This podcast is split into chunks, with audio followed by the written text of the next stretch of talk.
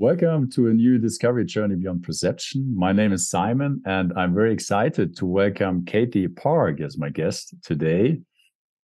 And Katie, to introduce you briefly, you are a long term practitioner of Zen for, I believe, more than 20 years. You received Inka, which is the permission to teach um, in 2016. And you're now a Dharma master and uh, co-guiding teacher for Zen groups in Korea, but also the co-guiding teacher and coordinator of Kwan Um Zen online. I'm not sure if I pronounced that correctly, but where you are bringing online te- uh, Zen teaching and support to practitioners worldwide. It is my great joy to be here with you. Welcome, Katie.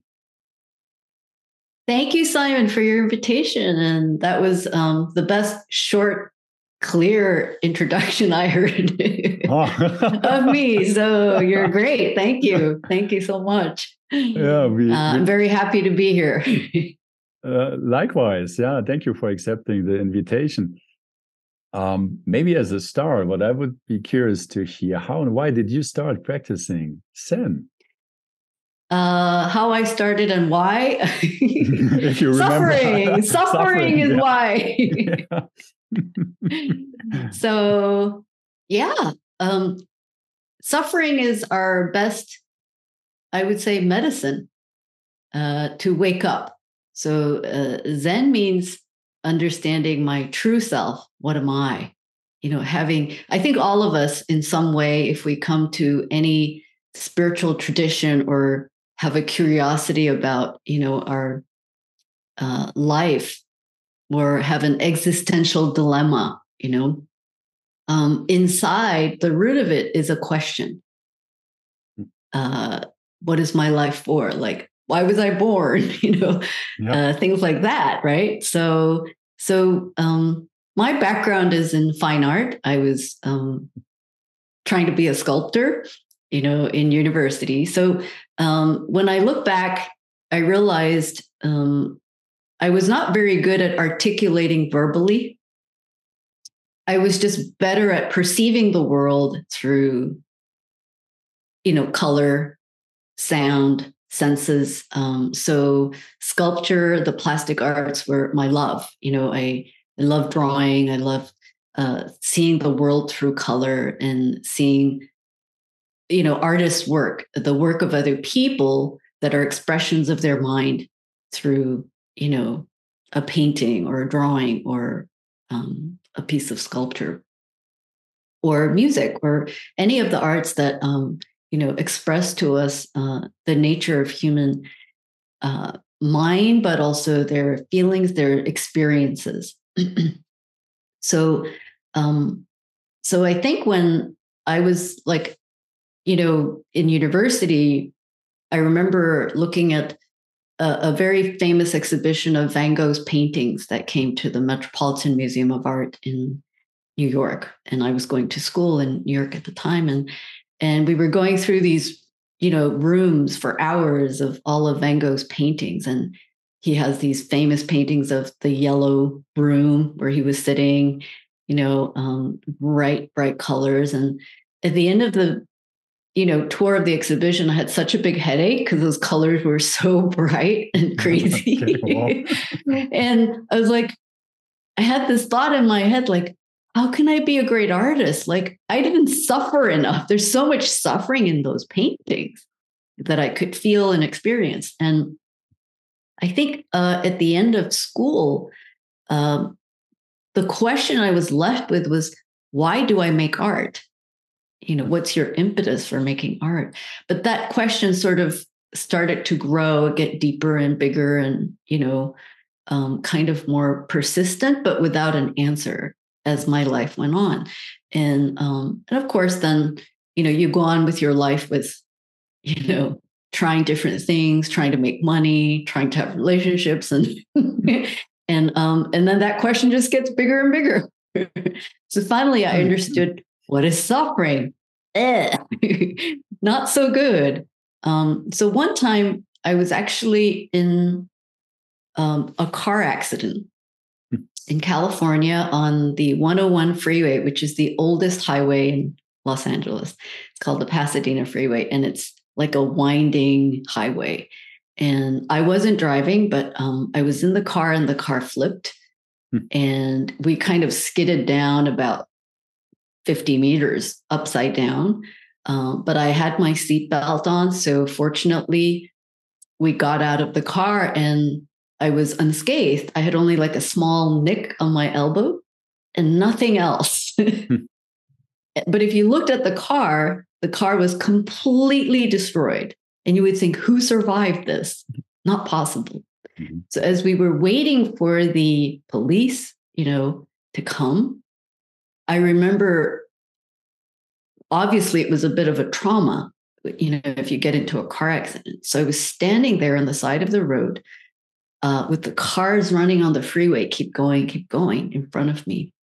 And I remember looking up at the sky, and it was a bright, beautiful blue California sky, you know, in the middle of the day.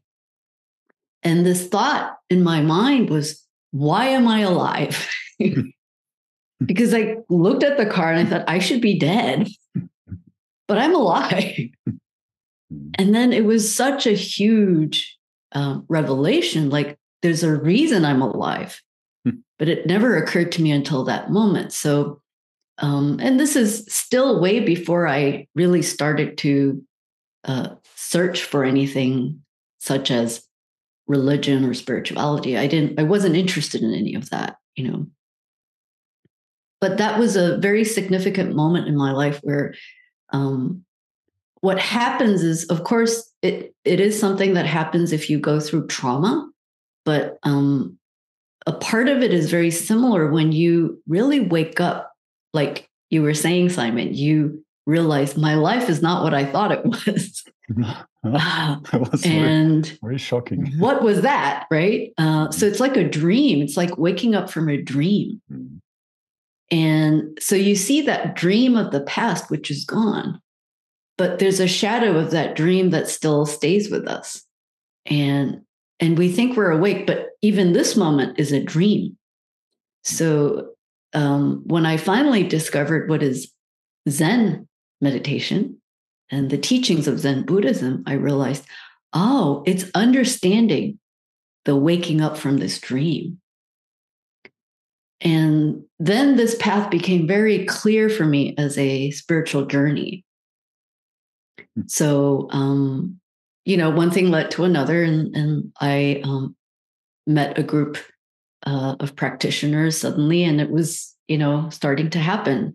Um, so I did a retreat uh, years ago in, um, in my, my, first Zen retreat in London.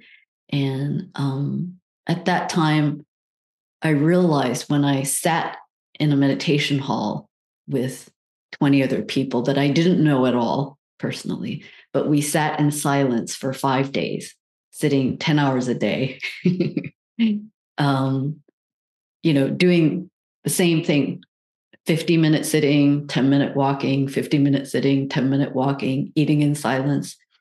Um, that experience really opened up uh, this understanding of, oh, uh, you know, I needed to stop and wake up from this dream and then realize that everybody else can also wake up from their dream. But we're all in the dream all the time. So Zen means to wake up. And so ever since then, I keep trying to wake up moment to moment. and I still go back to sleep and go back to the dream. but we keep trying. So, oh, thank, so it's a work in progress, I would say. thank, thank you so much. Um, I mean, in one sense, you already answered that question, but um, I ask you anyway. Like when you now look back over all those years of practicing Zen, how did your life or your perception on life or yourself, if it did, change over those years of practicing? Uh, all the years of practicing are burned up in an instant. so um, I would say, you know, it's very easy to stop practicing. Uh, sometimes we can have an experience like, you know, one day you could have like an aha moment, or, you know, one day you have an experience like, I'm one with the universe. Wow. You know, you get this blissful state. And um, there are many, many ways we can experience uh, something unique, hmm. whatever that means. But when I say Zen means to wake up, it means uh, to really wake up to all the illusions that we create in our mind. So um, even practicing Zen, if we attach to it, it becomes a dream, a Zen dream. Then it's not so useful. It's a dead dream, right? So we can get kind of caught up in, oh, I'm a Zen practitioner or I'm a Buddhist. And but we're not really waking up. We're still attaching to some idea of what it means to get enlightenment or wake up or be a Buddhist or uh, be a spiritual person. So, um, the point of Zen training is to wake up from any kind of attachment moment to moment to moment. But it doesn't mean, you know, you know, you you leave your spouse or or you don't eat chocolate cake or, anymore ever because that's mm. bad for you it's not about that. It's not about um, cutting out everything, which is your life, or making drastic changes and um, you know becoming an ascetic person. That's not the point of it. The point of it is how much hmm. do you attach to anything which arises in your mind, or that you say or hear, or that you do as an action, or uh, interact in in the world right or have uh, experiences and situations and relationships. So if, if we attach to them they become a hindrance for us. But mm. if we see them for what they are which is the truth which is that's what the buddha taught is perceive the truth see clearly the truth then finding that correct function of truth is our what we call correct life.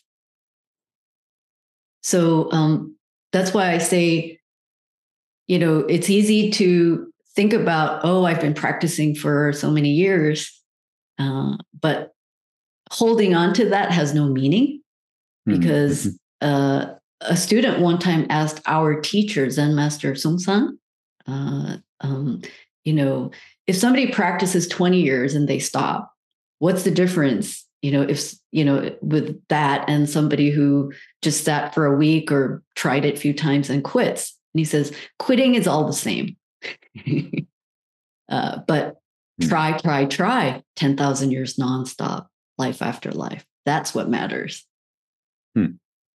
yeah.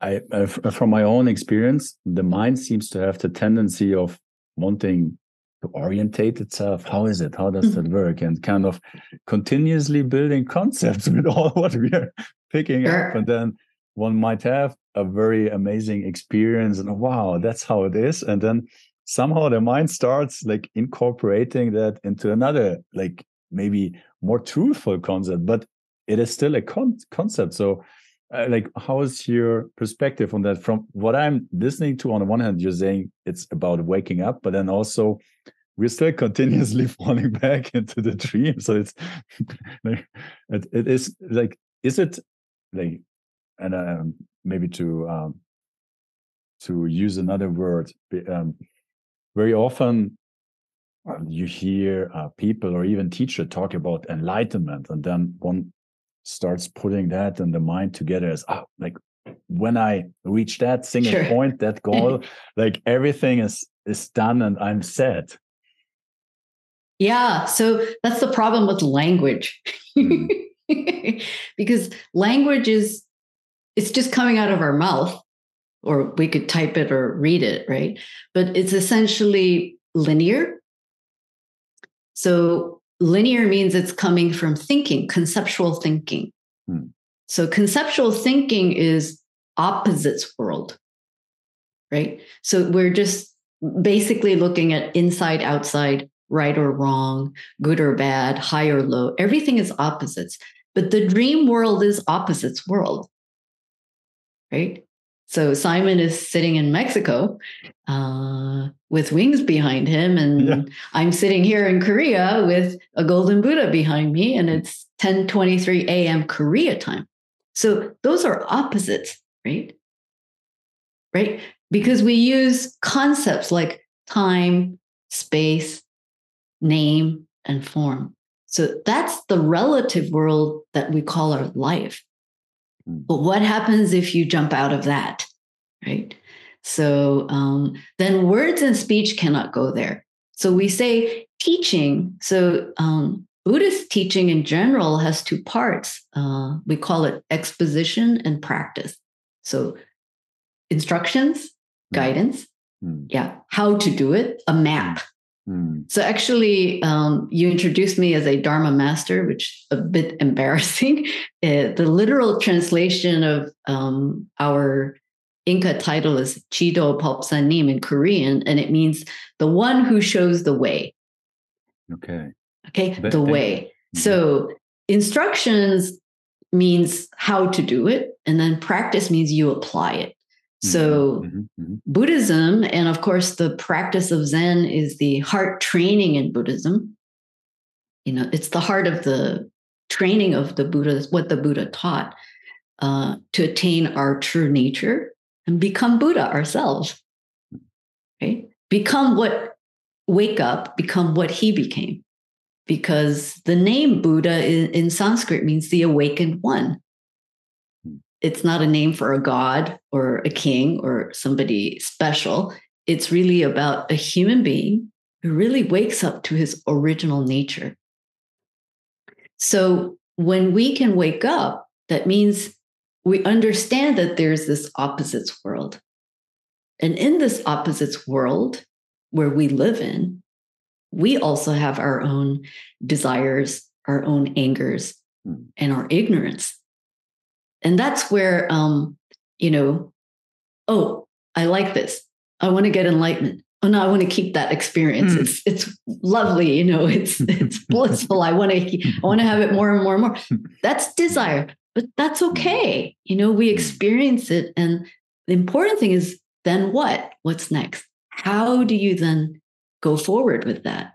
Do we keep going after just blissful experiences it's easy if you do it with drugs. mm-hmm. But then what? Right? Or mm-hmm. you can have any kind of substances or hallucinogens or whatever that can bring you experiences. Even in those myriad experiences, they're still happening in our mind. Right? So your experiences with um, a certain kind of you know medication or or or substance will be different from mine right? Mm-hmm. Because we each have our own mental world. Mm-hmm. Um, so if we attach to any of that, that which appears in our mind, then that attachment becomes a hindrance, even if it's called enlightenment or Zen or Buddhism or anything. So, uh, very important is how do you then return to this wake up moment? So, it's beyond speech and words. So hmm. we teach that in Zen. That's that's a very important first step. We call it primary point. Mm. Primary point. Yeah. So um, language is like uh, the classic Zen um, teaching analogies. Using language to teach this thing, which is before thinking, before words, is like a finger pointing to the moon. Mm. So if you attach to the finger, you don't get anywhere. Mm. You have to see the moon yourself, right? Yeah, like that. So um, the Zen training means mm. return to before thinking. Mm. Our teacher calls it don't know. Mm-hmm, mm-hmm. And that's that's exactly the tendency of the mind that does want to know, right? And would you Absolutely. say that, yeah. that from that point or few concepts or teachings, they kind of like give a framework for the mind to relax that you actually then can open up to an experience which is beyond that conceptual framework, which otherwise, like without any context, would be just like a, a too far of a um, step. I, I know that very well. I want to. I have, I have a strong sense of wanting to know and and to have some answers and the framework. knowledge. it, it helps to to feed my mind in one sense, and then when that's right. a little bit like um, fed, then um, I'm more at peace and tran- tranquil, and like uh, certain experiences um, are accessible, which otherwise would maybe for me be too far of a gap, like from where I am. Sure. So let me ask you a question, Simon. Okay. Yeah. Um, I mentioned earlier that Zen means understanding our true self. So I want to ask you, what are you? what I am. Yeah, that's a good question. I, I, I, I, think I can't answer that. I don't know. Yeah, don't know that. Correct. I have no clue. Yeah, correct. It freaked the mind out. Yeah, I've searched very hard. So maybe for a split, it, yeah. yeah. So maybe for a split of a second, you you didn't have an answer, right? That was yeah, logical. Yeah. So. Um, so that's don't know. That's the beginning of don't know. Mm. We say that's the first step in Buddhism is mm. accepting. It's it's actually a kind of very humble place in a way. It's like, okay, I really have no clue. Then what? Let's open our eyes. Let's open our ears. Let's truly smell. Let's taste, touch, open our mind and really see, yeah, what is this? Moment to moment to moment. So that, um, in a sense, deep curiosity of our life is the path of Zen. So my experience, and I often share this with many students, is that um, when people ask about is Zen a religion, I say it's not a religion. it's actually a kind of science. You know, you're it's mm-hmm. like a lifelong study of yourself, your own your own life journey. Yeah. So mm-hmm. you are the researcher. You are the subject of research of the dissection of the uh, you know um, experiments and failures. uh, but in the end, okay, uh, it's a study of one's own life and finding that life's path, the direction. Hmm. And when you see little uh, children, they are uh, still, like you just spoke about curiosity. They're looking into the world very innocently. They, yes, like at least I don't know the first year, one and a half years, they they not even have a sense of themselves, right? So, and then you could say like we introduced assumptions, concepts, um, perceptions, and like layer of layer of assumptions about how things are is in front of our classes. Um, like would you say that zen is really about like clearing those assumptions or waking up from assumptions to have like a direct um connection perspective? Yeah. Uh, in a sense yes that's that's very true. Uh, how you ask this question is very important because it's true that when we are born and we're infants um, we our mind the human mind is it's like a sponge. It mm. doesn't have any filters. Like a, a child is born with this it's, it's, like it's a pure mind. Mm. okay? So um, it's a pure mind which means it doesn't have any filters of you know like or dislike good or bad or opinions.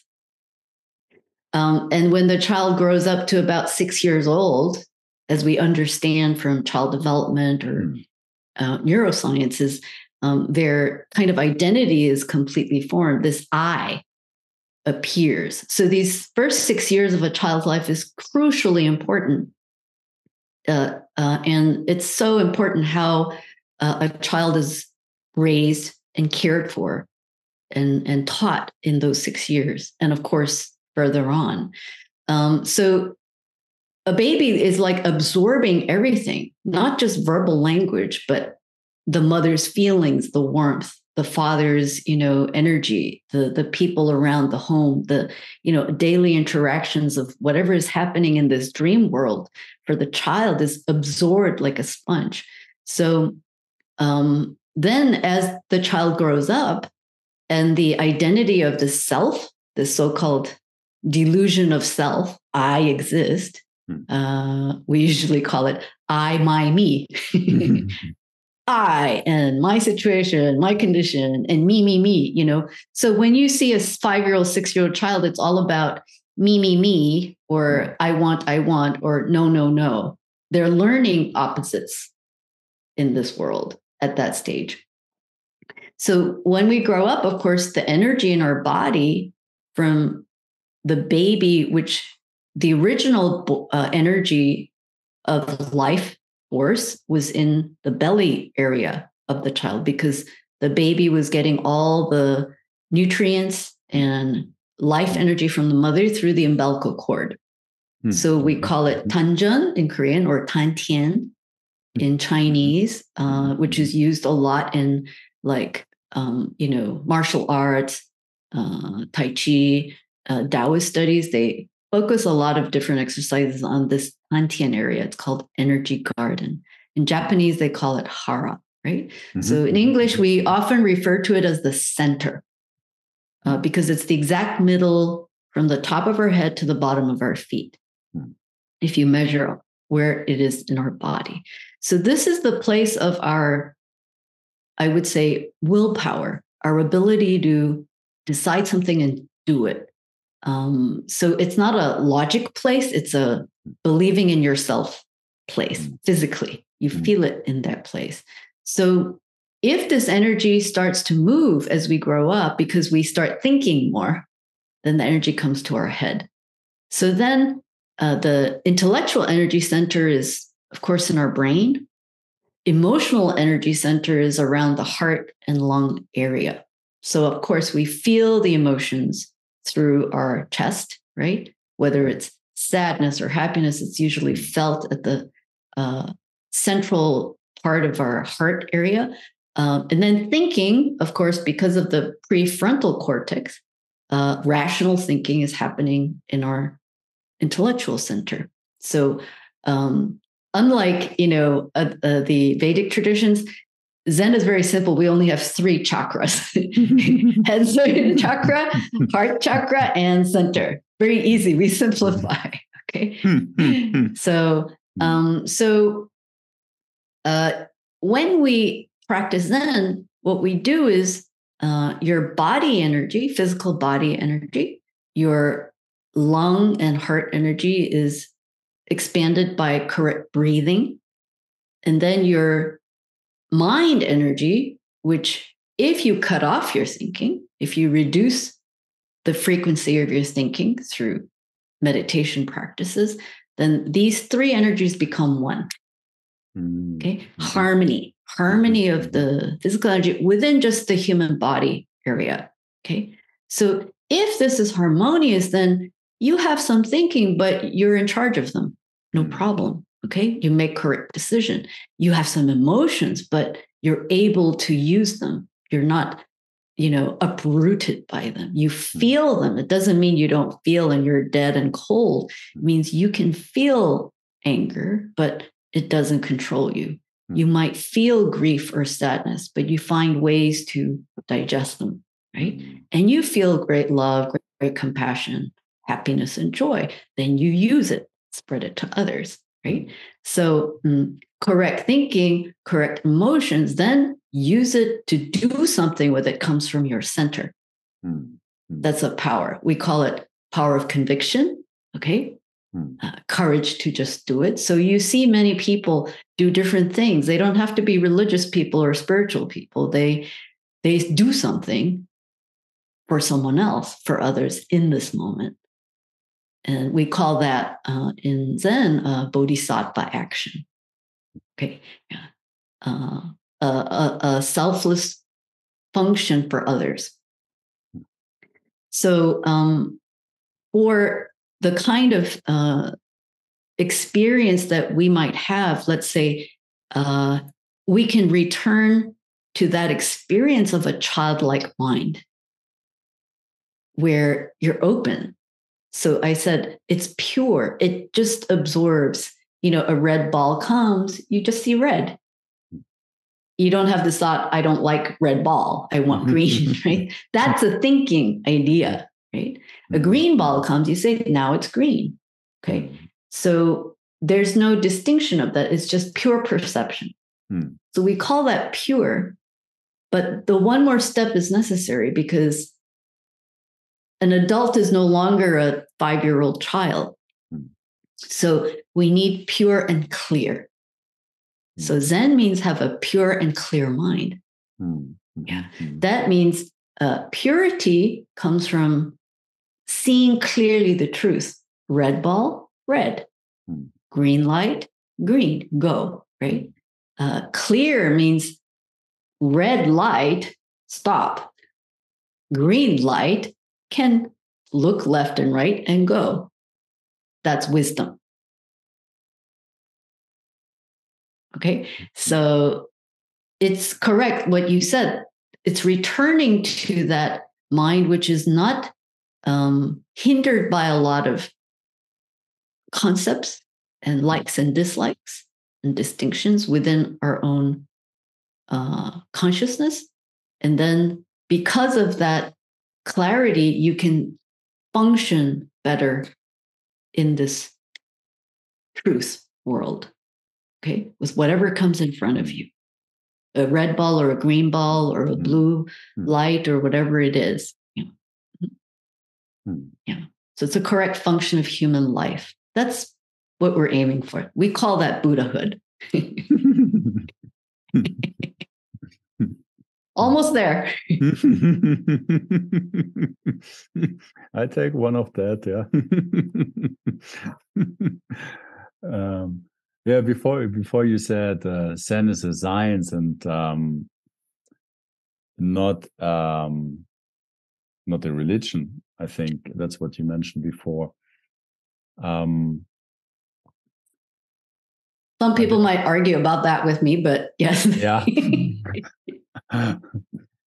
so um yeah I, I guess there are many misconceptions about zen i, I think you mentioned quite a sure. few of them already but maybe just to to to, to share your perspective towards maybe also mm. people who are listening now watching and they might not have yet a context or understanding of zen what what are differences to other spiritual practices? Or what what what, what is very distinct about zen?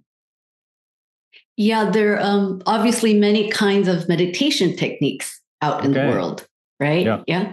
Yeah, yeah. Um, and uh, some of those techniques are you know techniques to uh, be better at work more mm-hmm. productive or uh, you know for your health right? Mm-hmm mm-hmm. uh, health and well being. There are meditation techniques to improve our cognitive thinking, even. Um, there are techniques also to uh, coincide with certain spiritual traditions like Buddhism. You know, there's contemplations in Christianity and Islam.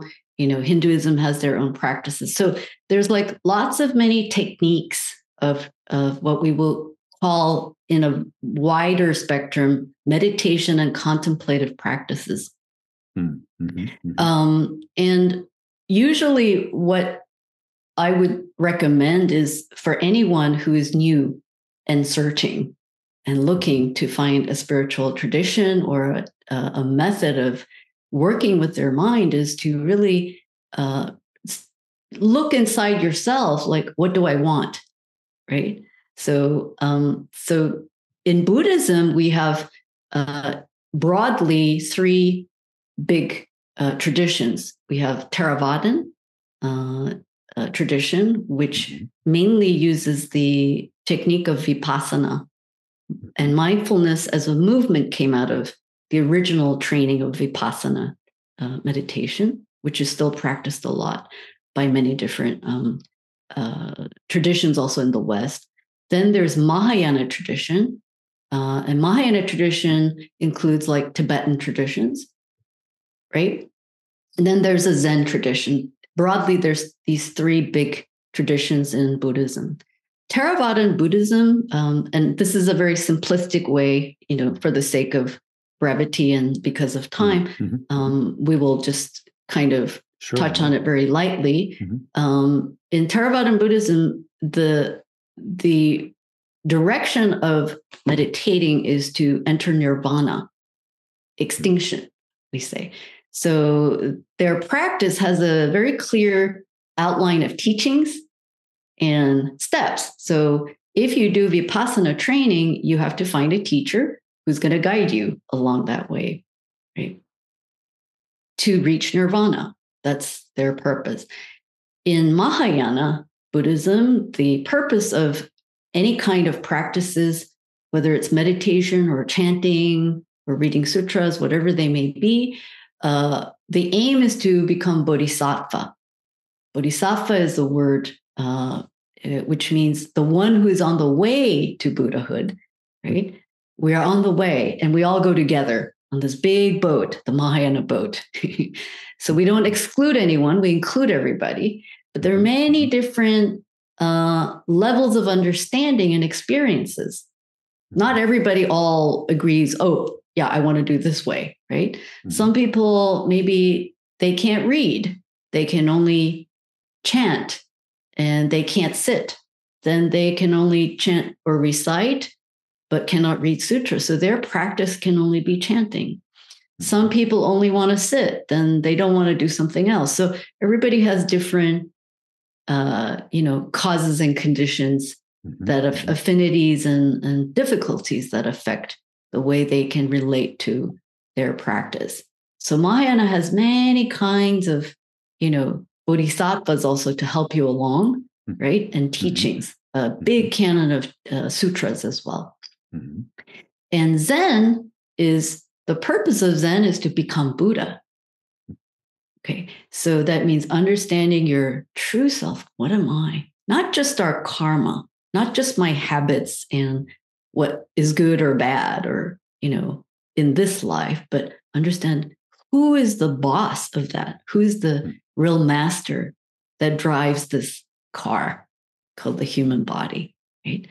So that means understanding your true nature. That's the purpose of Zen. So um, there's a lot of teachings, obviously, even in the Zen tradition, that uh, can be very helpful on our path of practicing. So um, the reason I talk about these Buddhist traditions and what these meditation techniques are uh, is because I think we very easily, by um, secularizing traditions, um, we lose sometimes some of the most basic teachings that come with meditation techniques and their purpose. And then people lose direction. Um, but you know, if you're doing something with your mind, I, I I'm very cautious about you know recommending uh, even Zen. You know, Zen isn't for everybody. Hmm. So it's very important for each of us to be really res- responsible for our own mind training, so to speak. Mm-hmm. Um, I would also like to add that Zen is not a, a path to try to fix any, for instance, mental disorders or mental illnesses. Uh, if you have a diagnosis or uh, have a, a, tendency or suspect that there are some issues, then it's very important to uh, talk to your doctor, your physician, about doing any kind of meditation practice before doing it. Hmm. Right. Um, and it's not a cure all for any kind of medical illness either. But if you do practice and understand yourself a little better, I think hmm. we can all make better choices and decisions with a little more wisdom. And some of those things in our life can change. Hmm.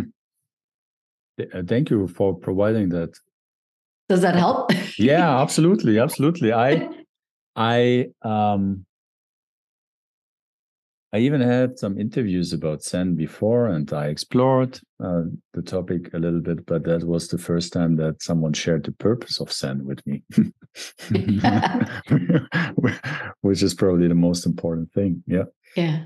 But mind you, also in Zen, uh, the one thing I could also add is um, within Zen, of course, in modern times, the tradition itself has also um, morphed, emorphed mm-hmm.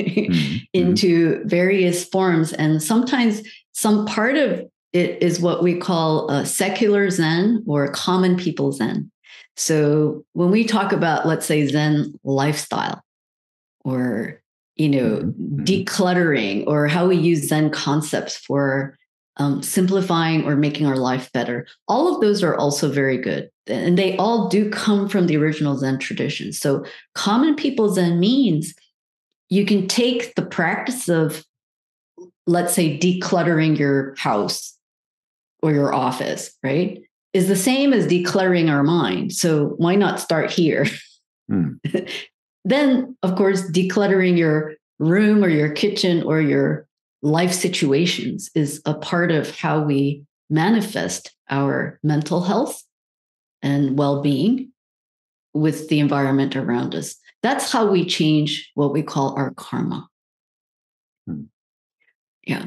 So you can burn it from both ends. You can start meditation. So let's say you have a an incense stick, right? Mm-hmm, mm-hmm. so you start burning the incense stick here by decluttering your house or maybe looking at your food. My how do i eat my food? How do i consume you know and, you want to make some changes right? Our daily life habits. Mm. um, so we start with that in the outer form right? Mm. yeah.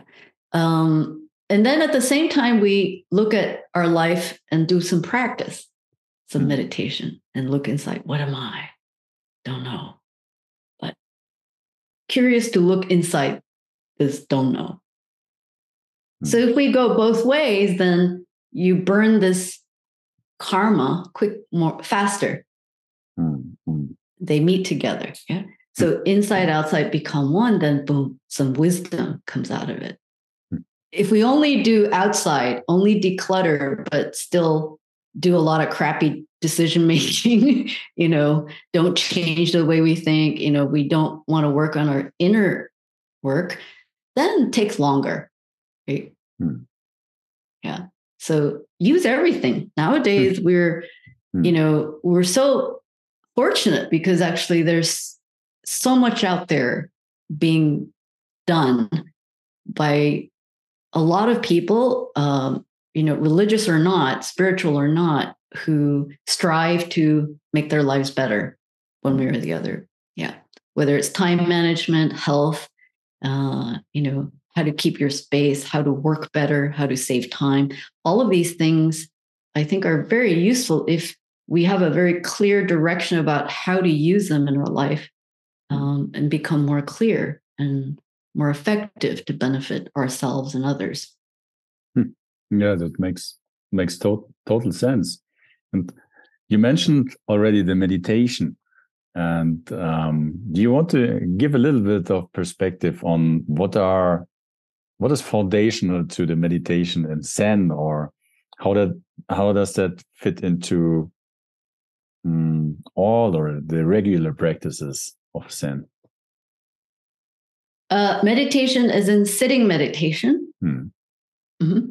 So in Zen traditions, um, Sitting is a very central part of our practice because it means uh, by parking your body in a posture and not moving for some time um, uh, is an experience that can really help us see our mind. So, human body is always it's designed to always actually move right we have four limbs, um, you know, and usually we're always doing something in movement. When we sit, of course, or sleep, we're not moving, so to speak, but hmm. um, the intent of the human body is that it's functioning constantly, right? So sitting is a is an activity where you stop everything, then it's a little bit easier to see how our mind is moving. Because when we're always physically moving, we cannot see clearly our mind moving. So uh, we might be physically, you know, washing the dishes, but my mind is, you know, in South Africa, hmm. you know, thinking about crocodiles, whatever. or, mm-hmm. Eh, you know, so mm-hmm. usually the mind and the body, not always in the same place. Hmm. So when we sit, um, because your mind, your body isn't going anywhere, it's the experience that helps us see our mind go. So it's like it's like uh, we have this famous teaching called the 10 ox herding pictures. And uh, basically, it's the story of a little boy and his ox, and the ox runs away. So the boy is chasing, looking for the ox, right? So it's about taming the ox, we say. Mm-hmm. So our mind is running around all the time, you know, doing, coming up with lots of thoughts. It goes to the past, it goes to the future, you know, it's thinking about tomorrow's work, yesterday's dinner. It's doing many, many things flying all over the place. Hmm. Sometimes that's not even my thinking. Maybe you just pick up some what somebody else is saying, or we hear hmm. some music or some news, and then it becomes like a salad, like in our consciousness, you know. So mind can do anything. Uh, so what's important is then who is the host of this mind? Who is the host of you know uh, this moment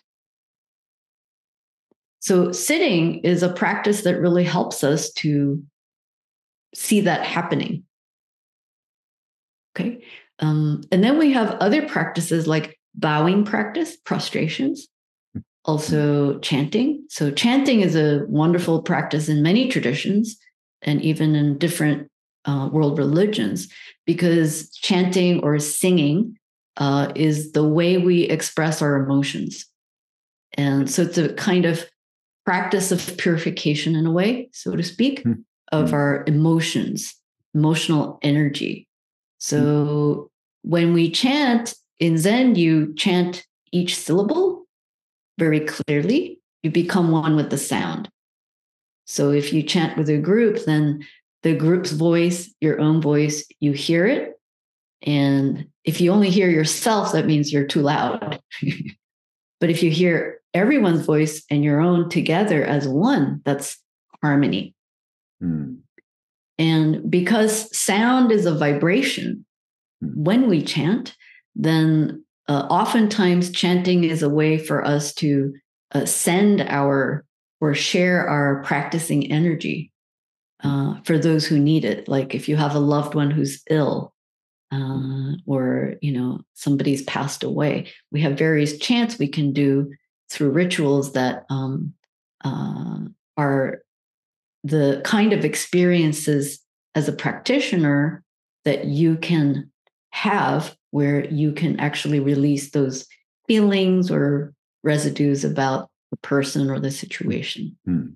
and of course that's um, in a way a function of religion itself Hmm. is to um, capture the minds and hearts of people so their sorrows or griefs are um, processed in some way. Hmm. Mm-hmm. Hmm. And bowing is a practice that we do, prostrations, where you go down on all fours on the cushion and come back up.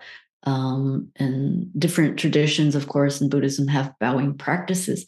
In Zen, bowing means um, completely take away I, my, me. Hmm.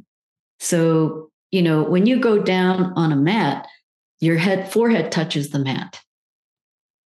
So that means a humble mind. That means hmm. take away hmm. this ego. In this moment, my head touches the ground. Right.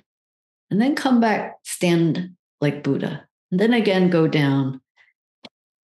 Forehead touches the mat, then come back up like Buddha. So we usually do uh, the first thing in the morning in a Zen center or individuals who practice in our tradition, we start with 108 bows first thing in the morning. And um, after we do the bows, we might do some chanting um, and then some sitting. So those three practices together uh, are a kind of complete, as I said, um, you know, intellectual thinking, energy, emotional energy, and also uh, confidence, do it energy. These three energies come together by doing these three basic practices of meditation. The bowing technique also, uh, it's very interesting because bowing has been around for so long since in many cultures and in many religions and uh, doing it first thing in the morning is now i see its tremendous value because when we wake up in the morning neuroscience has taught us that uh, our cortisol level is at its highest in the morning. So that means when we wake up from dream state, from sleep and dream state, mm. our cortisol, our uh, stress hormone goes up. Mm-hmm. Your mm-hmm. consciousness mm-hmm. wakes up. So we say then our karma is also strong in the morning. So you might feel groggy, but mm-hmm. all those thoughts that are, are good or bad habits, they come up from our mm-hmm. subconscious. Mm-hmm. So when strong karma appears, when let's say strong anger or strong emotions or uh, depressed feelings, things like that appear, we always recommend bowing to people mm-hmm. because it just starts get your body moving, right? It's like doing mm-hmm. yoga or doing some mm-hmm. exercise is usually greatly beneficial to move that energy. So um, bowing in a way is, I mean, it's not an exercise; it's more of a almost a mental practice. It's something happens when you do these bows and it's cathartic. It just hmm. brings your body and mind together. So hmm. um, I highly recommend bowing if you don't have time to sit. Hmm. Yeah, thank you, thank you for the invitation. yeah, I will. Uh, yeah, I will give that a try. Like that's something I have not done so far in my life. Maybe maybe it's time. Um, well, I would say I can safely say bowing is the least uh, attractive practice for many Westerners. yeah, yeah. Uh, because it's also, in a way, another cultural hurdle.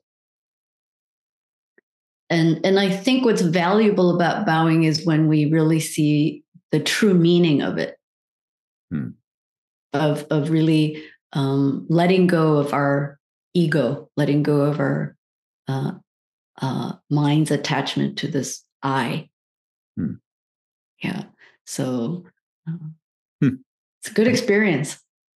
Yeah, I, I, I, I'm, I'm sure, I'm sure, I, I, I, will report on that one. and, and then, the, like, and uh, if I may ask, there's also the practice of koans, right? Part yes. of Zen. Where does that fit into into the picture? Um, well, let me ask you. What's the sound of one hand clapping?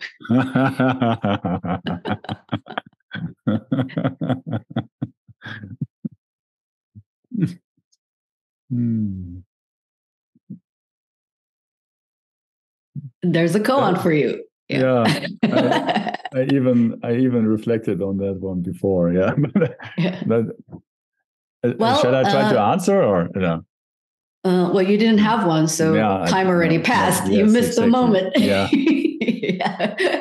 Uh, so uh koan is very simple. Hmm. it's uh if you you know if you go to i don't know your favorite coffee shop maybe you already have your favorite coffee all the time, right? Uh, if you drink coffee. I, I, I sometimes, yes, I do. Yeah. Yeah. You know, sometimes I, I don't drink coffee myself. And sometimes I'll go to a coffee shop and because I have to meet someone or whatever. And I'm like, what do I drink? Don't know. It's a koan. you know, um, whole world is, you know, going through climate change all these things are happening in the world. Um, do I fly next month on this trip that somebody invited me to? Don't know. It's a koan. So a koan is our life, actually. It's not anything special. It's actually all those moments that come up in our life where we hmm. don't have an answer. Sometimes it's in the workplace, you know, when you know you thought you did the right thing, but your boss told you that hmm. you were terrible and you did the wrong thing, right? What is this? So Zen is like meeting the moment, meeting that situation uh, with courage. That's what koan hmm. is. Um, but many koans appeared in Zen tradition over time uh, because um, in Zen history, you know, originally, of course, uh, most practitioners were monks in the monasteries in China or in Korea, even. Um, and so they have a very simple lifestyle you know, you just go to the monastery three months in the summer, three months in the winter, you just sit meditation and have this question, what am I? Um, and then over the uh, Zen history, there were periods where some great teachers realized, oh, they need a little bit more push. They need something a little bit more. So koans appear hmm. to help the student uh, become more sincere, become more introspective. So, one wonderful koan I can share with you today is a very famous one in Zen traditions called Namchun's cat. So, Zen master Namchun was a very famous teacher. And he had a big monastery in China. And uh, one side of the temple had 250 monks living there practicing. The other side, another building of 250 monks. So 500 monks came to practice study with him. Then they're sitting, you know, every day, every day, 10, 12 hours meditation, looking at the wall. you can mm-hmm. imagine it can mm-hmm. get kind of boring. no mm-hmm. internet, no TV at that time. You know, even their life is very simple. So then this this question, or when we sit, of course, then many things appear in our mind. Then your desire, your anger, your ignorance can make many, many things. Right? So all kinds of interesting things appear. So what happened? There was a cat in the temple. And some of these monks, they start playing with the cat. They love this cat. So the monks from both wings, they start playing with the cat and then they start fighting. This is our cat. No, this is our cat. We have to have him today. No, this is our cat. So become problem in the temple. The Namchun, he realized what was happening. And one day he called everybody out to the courtyard. And the assembly got gathered. Then he took out his precept knife. So, precept knife is a knife that uh, a, a, Zen teacher or a monk, head monk will uh, of the temple will carry around because when uh, uh the monks get ordained, they use a knife mm, okay. in those days to shave their mm-hmm. heads. So it's a symbolic tool Mm-hmm. He pulled out the knife, he pulled the cat up, and he said, All of you, give me one word or I'm going to kill this cat. then everybody was silent. Nobody said anything. Then he took the precept knife and cut the cat. Blood, cat died. Then that night, his best student is a famous monk called Joju. Joju is a famous character in Zen history. Uh, Joju came back. He had an errand in another temple. He came back. He came back to Namchun. His teacher says, Master, anything happened today? Then Namchun said, Oh, you wouldn't believe what happened. this and this happened, and you know, I had to kill the cat. Then Namchun, in those days, they were wearing a, uh, uh, grass shoes. Like the shoes the monks wore were woven like mm-hmm. twine. Mm-hmm, yeah, mm-hmm, they mm-hmm. were not leather, you know, or fabric. They were made of twine. Um, and so he took his shoes off and he put it on his head, and then he walked off. So that's the end of the story. So the koan here, the koan here is if you were there, if you were one of those monks, how would you save this cat?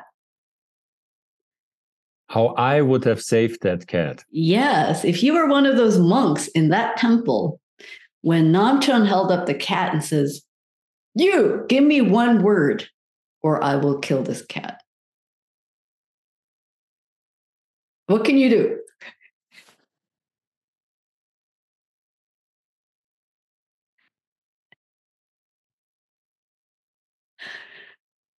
Are you laughing?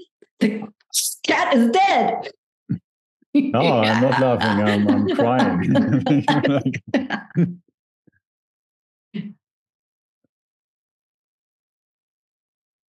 yeah. So uh, this koan is called a great love, great compassion koan.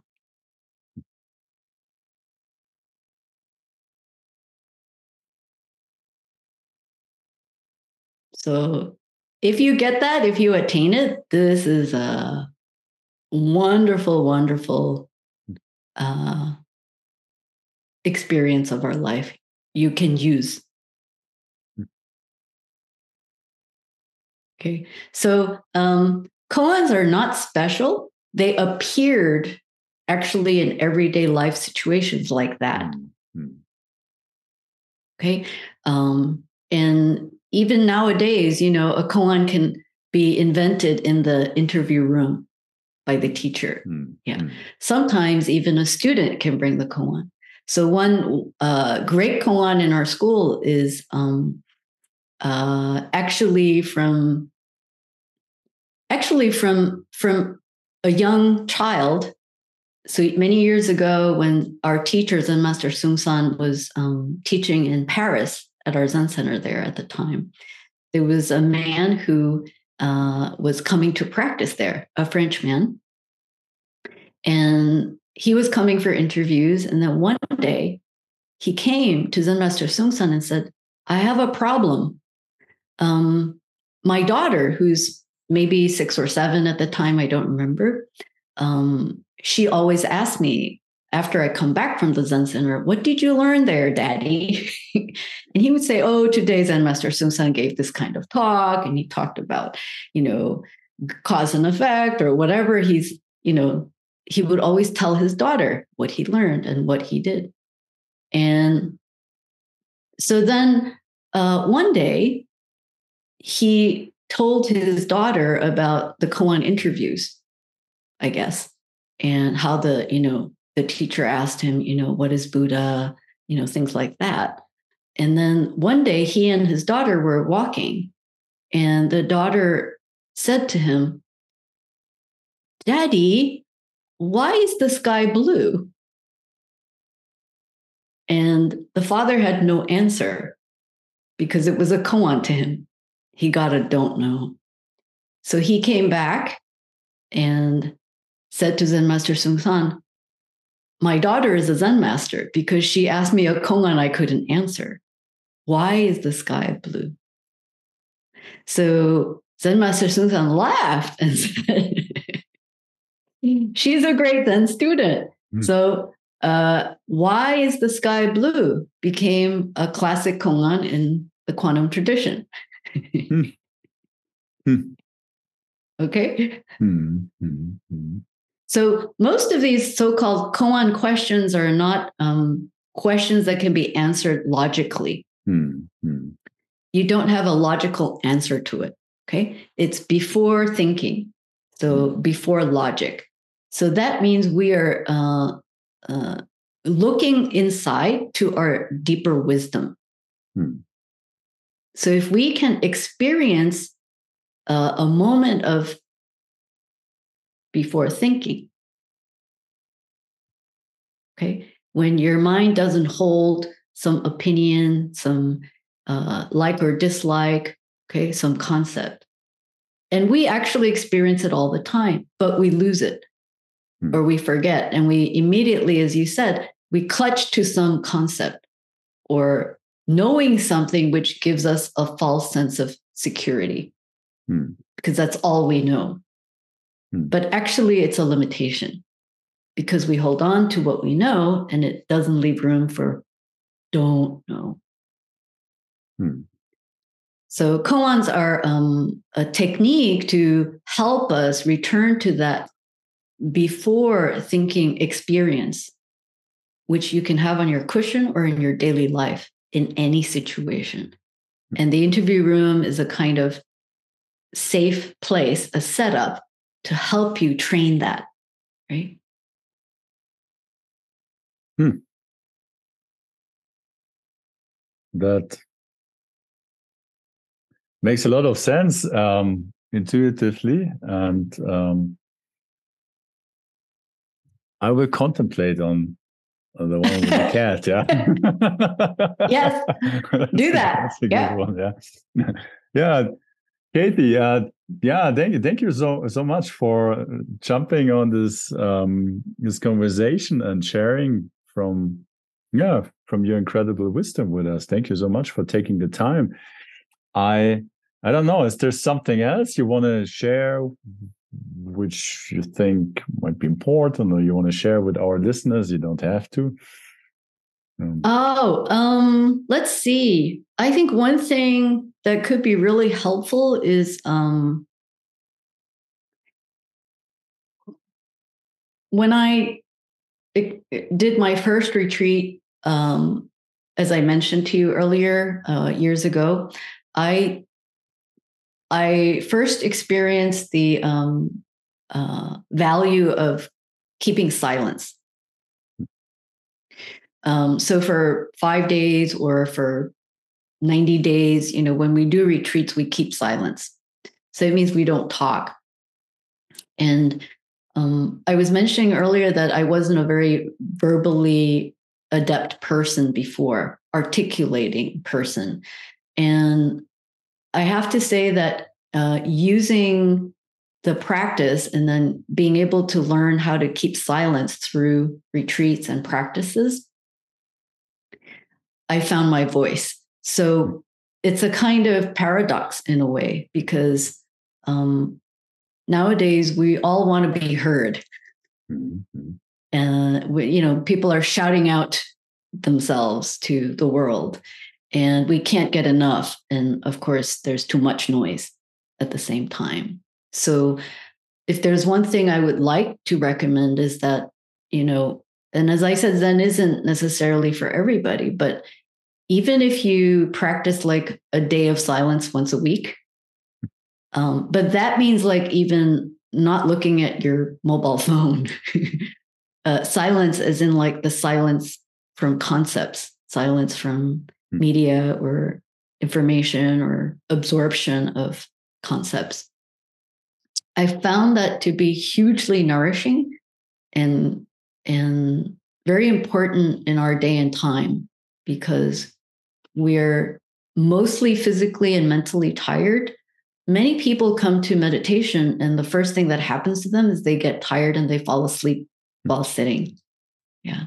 So it's coming from a, a lot of mental and just emotional tiredness of um, being just oversaturated with data and information from all senses. And we don't even see how that's sort of building up. Mm-hmm. And so a buildup of that, I think, you know, lots of obviously great um, scientists and also experts out there are talking about this. But uh, in terms of the human mind, or the degeneration of human mind itself is a part of this whole thing that's happening. As we learn to use devices, we are also very much caught up in what the devices are doing to us, right? Mm. So I think it's really important for us to really uh, carve out for ourselves this uh, time of what what I call silence, like being mm-hmm. able to sit quietly or being able to refrain from um, a lot of data and information. And um, if you really, really do that, then you can hear better, you can listen better, um, and then something we want to say also becomes more clear. Mm. That's just been my experience over time. So I encourage that. If we want to be more uh, clear or more creative, even in our work, it's really important to digest what we experience or hear or understand so it becomes wisdom for us. Mm. Um, but that's, I think, lacking. I think more people have more information to share. Mm. Mm. Yeah, that- so that's what I would suggest that how to find ways to digest what you already know. Hmm. Um, then that leaves room for more uh, clarity and information to support our growth, whatever it is you do. Hmm. Thank you so much. Yeah, that uh, yeah, I couldn't agree more. That's um, I think the challenge with uh, that access to incredible amounts of information to not mm, get yeah. drawn mm-hmm. into or get lost into that sea of information and be in the end very confused. Yeah. Yeah. Um, yeah. Yeah. Katie, th- thank you so much for yeah my pleasure the, the wisdom you shared with us yeah it um, was oh, a very helpful you're too kind interesting insight into into the world of zen thank you so much yeah my pleasure thank you for having me and even for listening and being curious about it oh yeah absolutely it was my my true joy and of course, also to everybody who's listening and watching this, thank you so much for your curiosity. I wish you all the best and look forward to the next um, episode. Yeah. Okay. Thank you so much.